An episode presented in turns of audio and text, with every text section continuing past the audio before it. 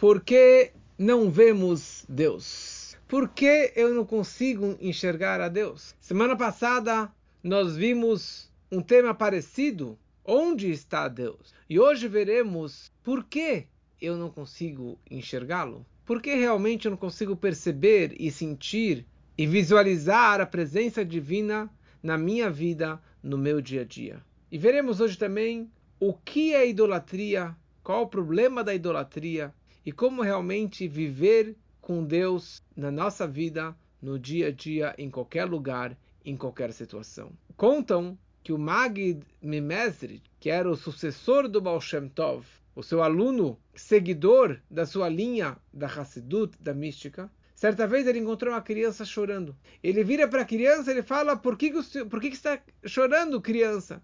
E ele falou: Olha, eu estava brincando de esconde-esconde e eu me escondi muito bem e ninguém veio me procurar. E eu fiquei lá escondido naquele meu esconderijo secreto e ninguém veio me procurar. Então estou chorando que eles foram almoçar e eu fiquei aqui escondido, sozinho. Aliás, quando eu, eu, eu era monitor numa das colônias, anos atrás, aconteceu a mesma coisa. Eu me escondi, fiquei lá escondido, ninguém conseguiu, conseguiu me achar. Eu estava em cima de uma árvore, no topo de uma árvore, e eu fiquei lá. Acabou a brincadeira, todo mundo foi embora e eu fiquei lá escondido. Então, quando o Magid Mesrid viu essa criança chorando, de repente, o próprio Magid começou a chorar também. E ele perguntou para o mestre, falou, mas mestre, era só uma brincadeira? que você está chorando? Ele falou, Deus tem a mesma reclamação. Deus descreve por que eu estou escondido e ninguém vem atrás de mim. Por que ninguém vem atrás de mim? E as pessoas desistem de procurar por Deus. E essa é a grande questão. Por que nós não vamos atrás dele? Por que nós não enxergamos Deus na nossa vida? No capítulo anterior, na última aula, estamos agora começando no GPS para a alma, no capítulo 14, que isso está conectado com o Tânia, o capítulo 22, tá? Porque, como já expliquei uma outra vez, não segue a mesma cronologia do, do Tânia, ou segue a mesma cronologia, mas outros capítulos, porque esse livro que nós fizemos, o GPS, ele é um bem bolado, é uma adaptação e um resumo do Tânia para que todos possam realmente captar e entender. Então, no capítulo anterior, nós explicamos onde que Deus se encontra. E nós explicamos que Deus se encontra em todos os lugares, em todas as situações. Então, a pergunta é: se ele se encontra em todos os lugares, em todas as situações, por que eu não consigo enxergá-lo? Por que eu não percebo a presença divina na minha vida? Então, antes de respondermos isso, vamos pegar uma outra ideia paralela. Nós começamos a explicar no capítulo anterior que o mundo foi criado a partir da fala de Deus. Hu amar vayehi baruch she'amar. Deus falou e o mundo apareceu. Tudo é uma consequência da fala das palavras de Deus para criar o mundo. E nós descrevemos a importância de Deus criar o mundo a cada instante. Sendo que ele criou o mundo yesh me'ain, algo a partir de um nada, ex nihilo, e essa criação foi a partir da fala dele. Então, cada palavra que ele criou nos dez pronunciamentos no Gênesis continuamente precisam ser verbalizadas, faladas, pronunciadas constantemente há 5.783 anos, porque senão o mundo ele vai desaparecer. Então isso nos leva a entender que Deus ele se encontra em todos os lugares, em todas as situações, porque a força que faz criar o dia, a noite, a vida, a morte, a saúde e a doença, a riqueza e a pobreza, o bem ou o mal, tudo é Deus que está criando naquele instante. Então Deus ele se encontra comigo a cada instante, em cada situação. Por outro lado, nós explicamos que usamos aqui uma parábola, uma metáfora de, de, uma palavra de Deus, que Deus ele falou para criar o mundo, apesar que Deus não é um ser humano, que ele não tem boca, que ele não tem dente, que ele não tem palavras, mas a ideia é para descrever que da mesma forma que uma palavra é insignificante em relação ao poder da fala, à essência da minha alma, assim também toda a criação do mundo, do universo, de todas as galáxias que foram feitas a partir da fala de Deus também são insignificantes. E por isso, na mesma forma que para o homem não altera uma palavra mais, uma palavra menos, para Deus também não altera se ele criou o mundo antes da criação do mundo ou após a criação do mundo. Só que essa comparação é bonita para descrevermos a grandeza de Deus, de como que ele criou o mundo, só que não é exata.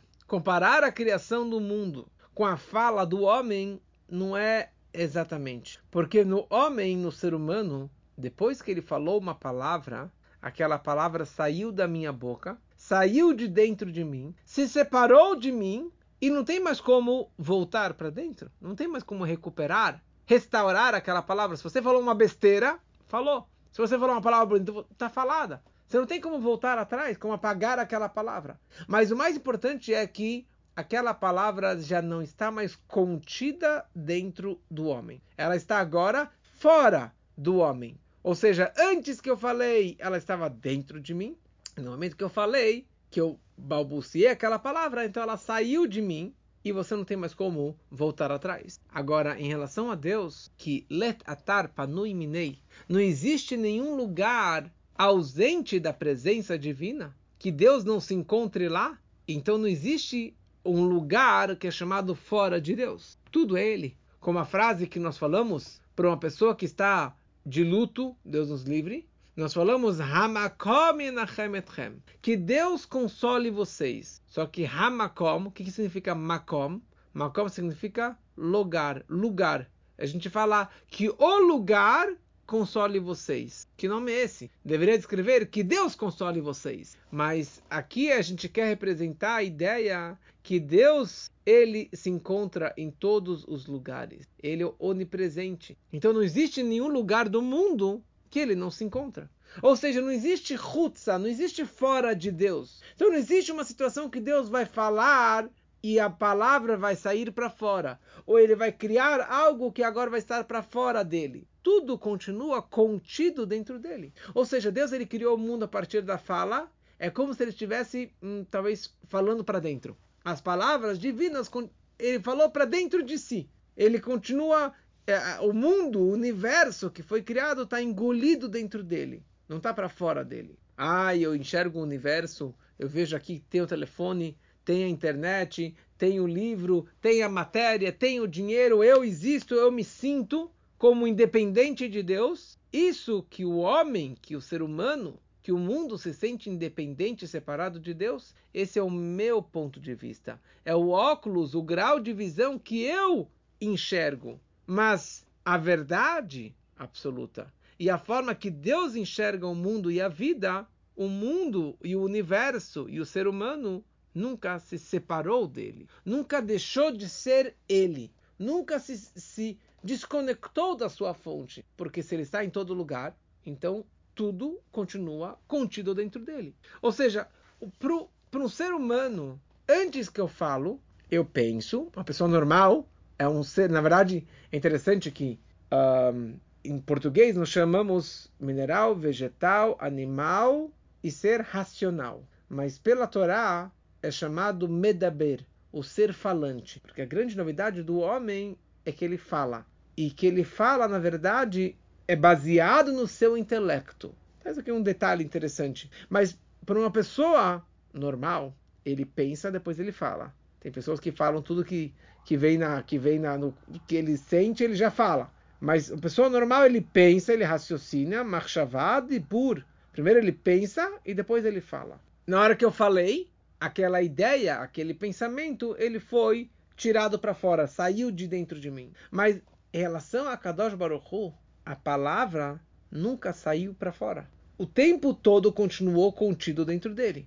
Ou seja, antes da criação do mundo e após a criação do mundo, semana passada nós explicamos que Deus continuou sendo o máximo, continuou sendo o, o, o infinito e a criação do mundo não alterou nada.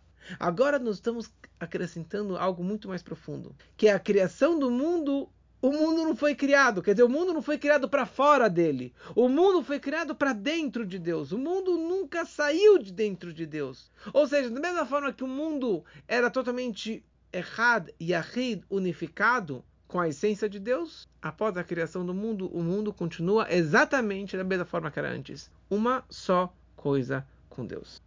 Isso é extremamente profundo, muito mais profundo do que explicamos antes. Da explicação anterior da aula passada, o mundo foi criado, só que Deus está dando vida para o mundo. Agora nós explicamos que o mundo foi criado, mas nunca estivemos independentes e separados e para fora dele. Continuamos totalmente conectados e unificados com ele da forma que éramos antes. E a grande questão é se essa é a verdade, por que eu não sinto? Porque nós não vemos Deus. Porque eu não enxergo a minha unicidade, a minha união máxima com Deus constantemente. Porque, como falamos antes, isso é o ponto de vista dele, divino, da verdade. Mas nós, eu não enxergo isso, eu não sinto isso, eu não percebo isso, nem consigo raciocinar isso. Porque nós viemos após todas as ideias dos tzimtzumim, das condensações, das ocultações divinas. E por isso eu me enxergo. Para mim é óbvio que eu existo, que a matéria existe, que o corpo existe, que o dinheiro existe.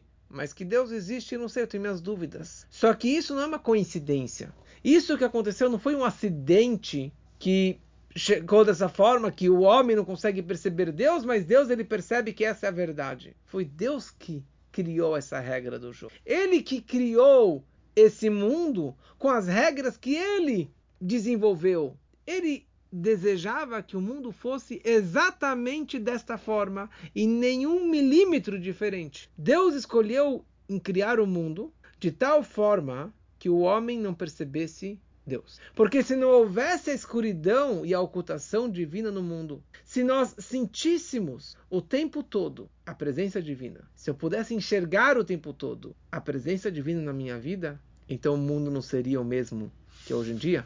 A verdade não seria da mesma forma. Porque se você visse Deus o tempo todo, você não ia fazer tanta besteira que você faz na sua vida. Você ia pensar diferente, ia se comportar diferente. A verdade seria um, visível e ninguém ia negar a presença divina. Então Deus ele preferiu se esconder, se ocultar para que nós o procuremos, para que nós vamos atrás dele. Ou seja, nós vivemos num mundo que não revela a Deus. E não somente que o mundo não revela a Deus, o mundo cada vez mais oculta a presença divina. O mundo cada vez mais com o marketing, com a mentira que o mundo vende, é tudo para falar que Deus não existe, que a verdade é fora de cogitação e que o dinheiro é tudo e que o prazer é tudo e que o mundano, o material é o homem que manda no universo e cada vez menos a presença divina é cogitável. Agora, se nós enxergássemos isso o tempo todo, ou se sentíssemos um pouquinho, de vez em quando, que a minha vida depende somente do Criador, e eu iria sentir de vez em quando que seja uma vez por ano, que a minha vida está totalmente atrelada e conectada com Ele. E eu saberia claramente aquilo que me conecta e aquilo que me desconecta. Aquilo que é o correto e aquilo que é o incorreto. Eu ia perder o, o conceito da Bechirá Hofshit. Livre arbítrio, livre escolha, escolha daquilo que eu quero, que eu desejo fazer. O direito do livre arbítrio, do livre escolha, surge, existe pelo fato que nós somos cegos, que nós somos ignorantes, que nós não enxergamos a verdade com os nossos olhos. Nós podemos estudar muito a Torá, escutar muitas aulas de Torá, fazer muitas mitzvot, e com isso eu vou entender que existe um Deus, que existe uma verdade, mas distante da minha realidade. E agora eu tenho a Bechirah o livre-arbítrio. Qual caminho que eu devo seguir? Eu vou atrás dos meus olhos carnais ou atrás da minha fé? Eu vou atrás daquilo que eu sinto com as mãos e com o meu corpo, que eu enxergo e que eu curto fisicamente, ou atrás da teoria, da espiritualidade, que é invisível, que assim meus pais me contaram, assim que consta na Torá, mas eu nunca vi Deus, nunca falei com Deus, eu nunca vi Moshe Rabbeinu, eu nunca vi o Monte Sinai. Aí que está o livre-arbítrio. Aí que está a graça do jogo. Deus ele gosta de brincar de Lego. Eu gostava muito de Lego quando pequeno. Então sempre brinco, trago esse exemplo. Deus ele criou um, um Lego, colocou os bonequinhos e cada bonequinho aqui vai ter que decidir o caminho que ele deve seguir. E ele vai ficar se divertindo no momento que você tomar uma boa decisão e você ir atrás da lógica e não atrás da matéria. Você ir atrás da fé e da espiritualidade, não só atrás dos desejos materiais, daquilo que você enxerga com, com teus olhos carnais. Agora, se essa fé fosse palpável, como a minha visão é palpável, então a minha vida e de todo mundo seria totalmente diferente. Só que Deus ele queria que o mundo fosse um mundo físico, um mundo material, um mundo que ninguém enxergasse Deus, que nem percebesse Deus, que nem sentisse Deus. O próprio Moisés, Moshe Rabbeinu, virou para Deus e falou: "Quero ver o seu rosto". Deus falou: "Você não vai ver meu rosto. Você pode ver minhas costas, mas o meu rosto você não vai enxergar, Moshe Rabbeinu". Porque Deus ele queria um mundo que tem o Zehut Bechirah, o mérito, o direito da escolha, do livre-arbítrio um mundo de teste, de desafios. Então por isso que Deus ele colocou num elemento dentro da criação que se chama ocultação, escuridão, tzimtzum, condensação. Ele está em todos os lugares, como falamos na última aula. Ele cria tudo e todos a cada instante. Nós estamos contidos dentro dele, estamos dentro do Criador o tempo todo, porque ele está em todos os lugares. Só que ele se escondeu. Deus está brincando de esconde-esconde o tempo todo. É isso que ele está fazendo com a gente. Ele está brincando de esconde-esconde. Contam várias histórias do grande tzadik, o Rablevi Yitzhak de Berditchev, que ele era um, um contemporâneo do Alter Rebbe, consogro do Alter Rebbe, mas o apelido dele era o defensor do povo de Israel. Ele tinha connections lá nas alturas, e sempre que tinha alguma acusação contra o povo de Israel, sempre que tinha alguma coisa ruim acontecendo, algum decreto que estava prestes a cair sobre o povo de Israel ou sobre o mundo, o Rabbi Levi Yitzhak de Barditchev, ele era o defensor, o advogado de defesa do povo de Israel. Ele sempre inventava alguma forma, alguma frase para defender o povo em relação a Deus. Então, certa vez, ele enxergou, ele estava na sinagoga, e ele percebeu que um judeu saiu da sinagoga ainda com o talit, com o tefilim na cabeça, com o tefilim no braço, e ele sai da sinagoga, vai até a carroça e começa a trocar a roda da carroça, começa a consertar a carroça dele que tinha quebrado. Então qualquer outra pessoa iria gritar com essa pessoa, falou: "Que negócio é esse? Sai da sinagoga para arrumar o cavalo, para arrumar a carroça, com tefilim, com talit? Você tá louco?" Só que esse não era o Rabbi Levi Yitzhak. Rabbi Levi Yitzhak, ele viu aquela situação e as pessoas vieram criticar aquele judeu que saiu dessa forma. E Rabbi Levi Yitzhak, ele vira para os céus, ele fala, Criador do universo, do universo. Ribonosh Olam, olha só o teu filho tão querido, tão especial. Ele pode estar no meio de consertar a carroça, ele ainda pensa no Senhor, ele acha um tempo de rezar para o Senhor. Ele inverteu as bolas. Ele focou, olha só, ele está trabalhando e ele conseguiu parar para rezar Minha. Ele está trabalhando com a carroça, ele conseguiu parar para rezar para Mas de qualquer forma, este mesmo Rabbi Levi Yitzhak, ele vira para o Criador e ele fala uma frase que tem tudo a ver com a nossa aula de hoje. Ele fala de Bonosh Olam, Senhor do Universo. O que o Senhor quer dos teus filhos? O que você está cobrando dos seus filhos? O Senhor colocou todos os prazeres do mundo no outdoor. Naquela época, duzentos e poucos anos atrás, no meio dos tetos, no meio da Europa, de Berdichev, não tinha nem outdoor, nem televisão, nem Instagram, nem YouTube, não tinha nenhuma besteira na rua. Mas, nos conceitos da época, Rabbi Levi que ele vira para Hashem, ele fala o Senhor colocou os prazeres na frente dos olhos deles. E o paraíso, a recompensa espiritual, está escondido dentro dos livros. Para você saber espiritualidade, Ganed, paraíso, mundo vindouro, Mashiach, você tem que abrir os livros, estudar e praticar e etc. Eu garanto para o senhor que se o senhor fizesse o oposto, colocasse nos outdoors, nas placas na rua, nos prazeres mundanos, prazeres espirituais, colocasse o paraíso neste mundo e as besteiras e os pecados dentro dos livros, o mundo seria outro totalmente o avesso, totalmente diferente. As pessoas iriam seguir o Senhor, iriam seguir a Torá, iriam seguir mais os, os preceitos corretamente. Só que o quê? Não foi isso que Deus ele queria. Deus ele queria que o mundo fosse exatamente da forma que o mundo é hoje.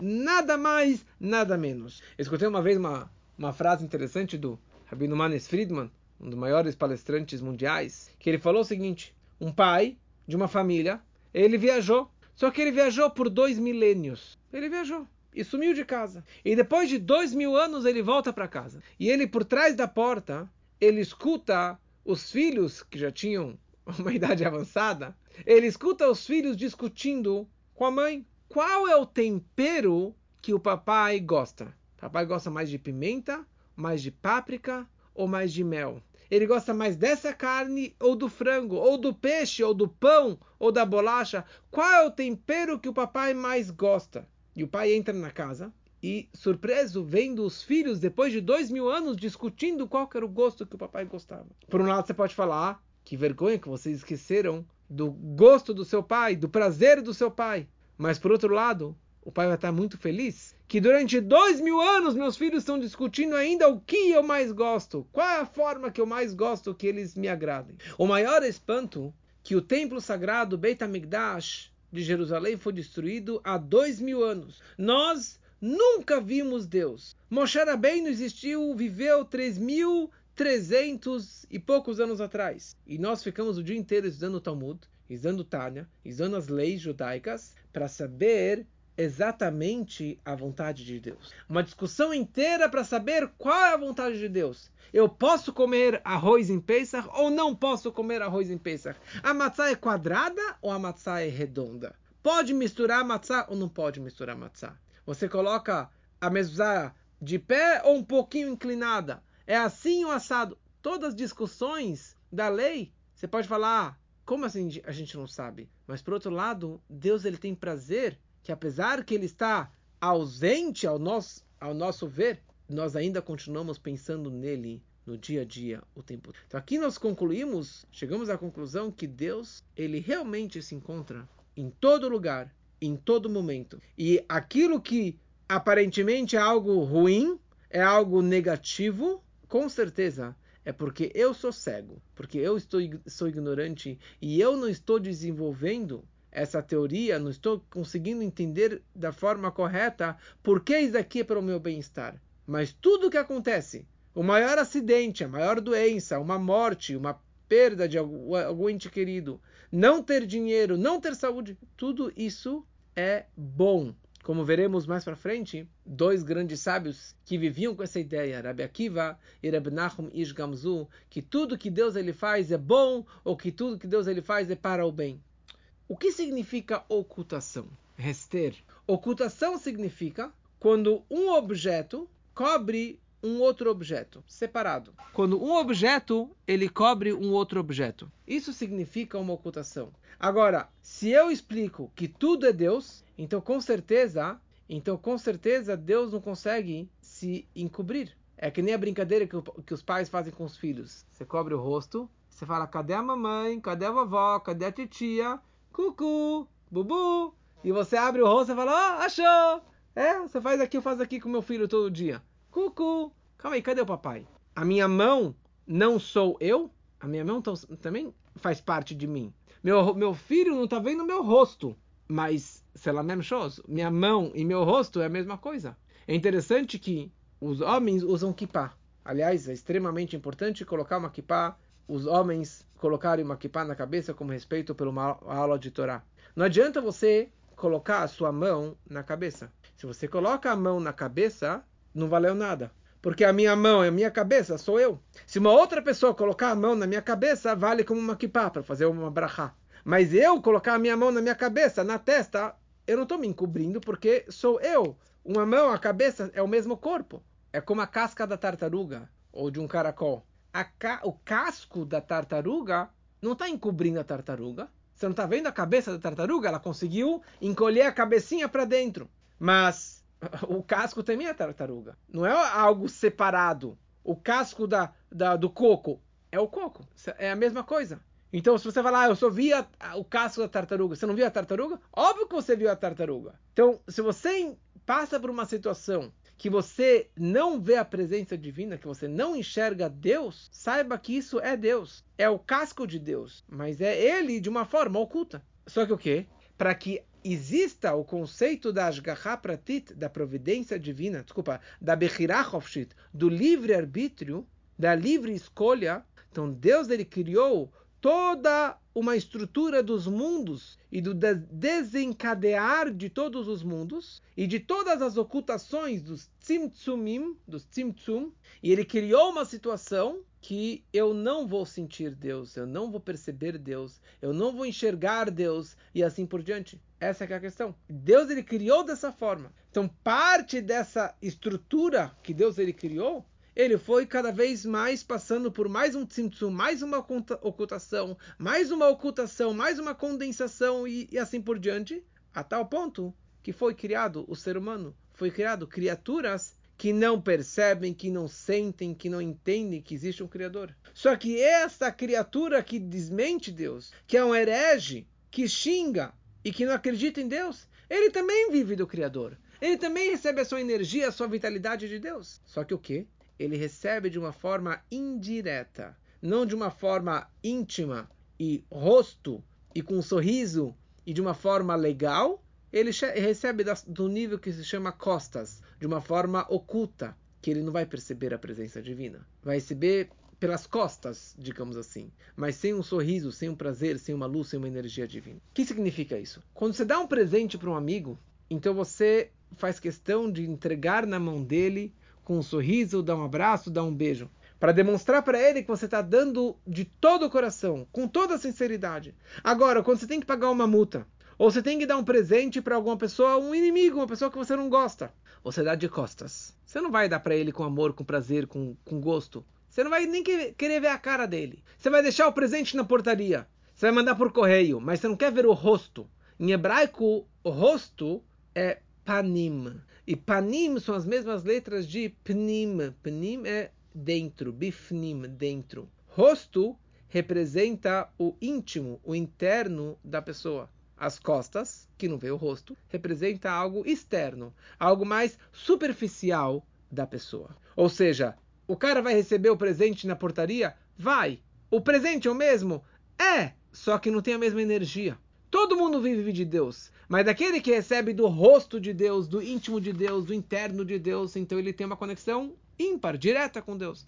Agora, aquele que recebe de uma forma indireta, oculta, ele recebe, mas de uma forma totalmente oculta. Então as cascas, as clipot, também vivem de Deus, só que é totalmente indireta. Por isso que eles se sentem separados de Deus. Uma criatura, uma existência separada, independente de Deus. Ou seja, não somente que ela não sente a necessidade de se anular perante Deus, perante o Criador, mas ele se sente acima do Criador. O mal, a força do mal, um perverso a clipar uma casca, ele se sente superior a Deus. Eu nem preciso dele. Eu sou o Criador, como que o faraó dizia.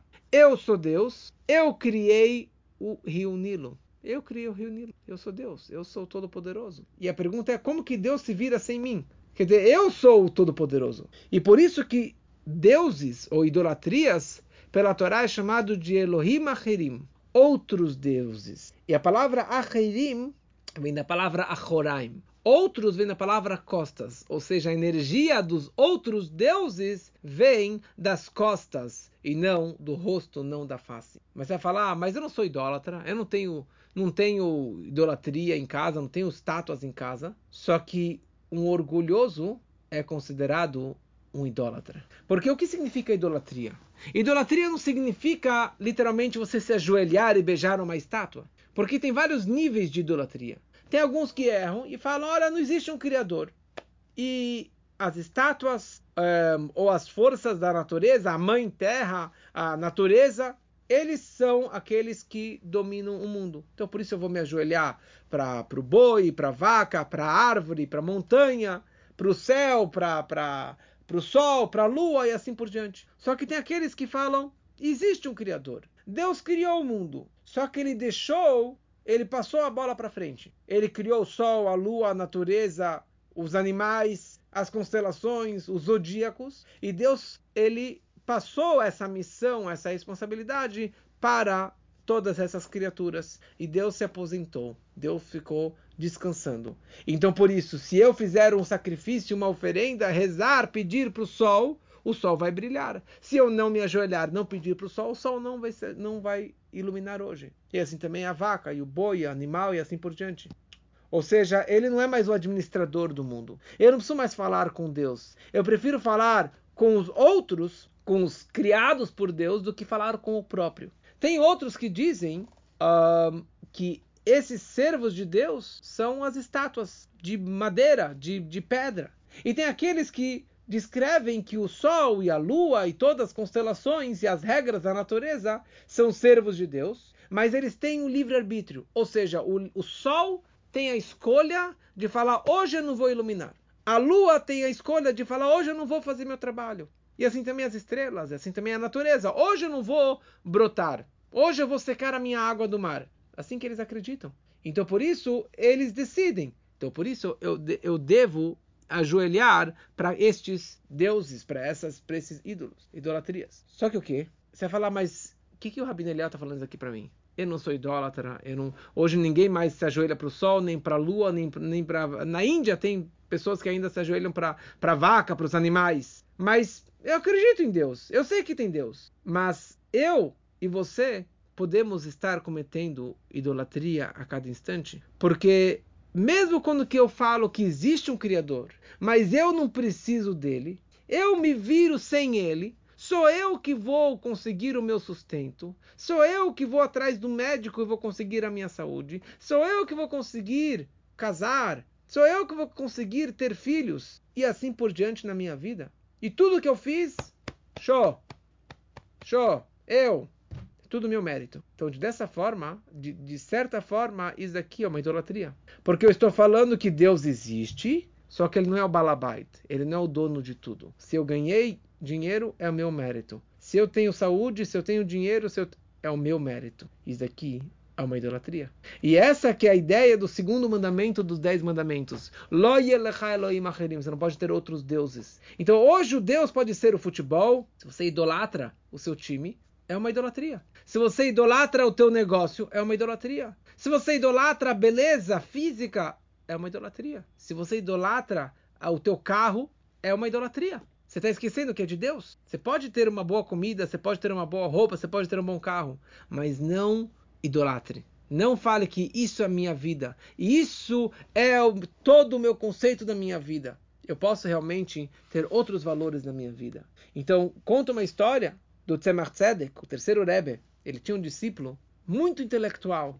Ele certa vez ele vira para o Rebbe, ele fala: "Rebbe, todo mundo pisa em cima de mim aqui na sinagoga. Tudo que eu falo, eles não gostam. Tudo que eu falo, eles vêm discordar com a minha opinião. Assim, eles fazem tudo contra o meu palpite. Por que isso?" E o Tzemach Tzedek, o terceiro Rebbe, virou para ele e falou: "Você se espalha por toda a casa de estudo. Então, qualquer lugar que você está, ou qualquer pessoa que qualquer pessoa, qualquer lugar que você esteja, as pessoas vão estar pisando em você, porque um, qualquer você está espalhado em todo lugar, então qualquer passo que qualquer pessoa dê vai estar pisando em cima de você. Então você tem que na verdade trabalhar mais e trabalhar com as tuas emoções e trabalhar com teu ego. Fica na tua e ninguém vai pisar em cima de você. Quer dizer, não fica expondo e impondo a tua opinião e o teu palpite para todo mundo. Ah, eu acho assim e assim tem que ser feito porque eu mando, porque eu sou o dono da verdade.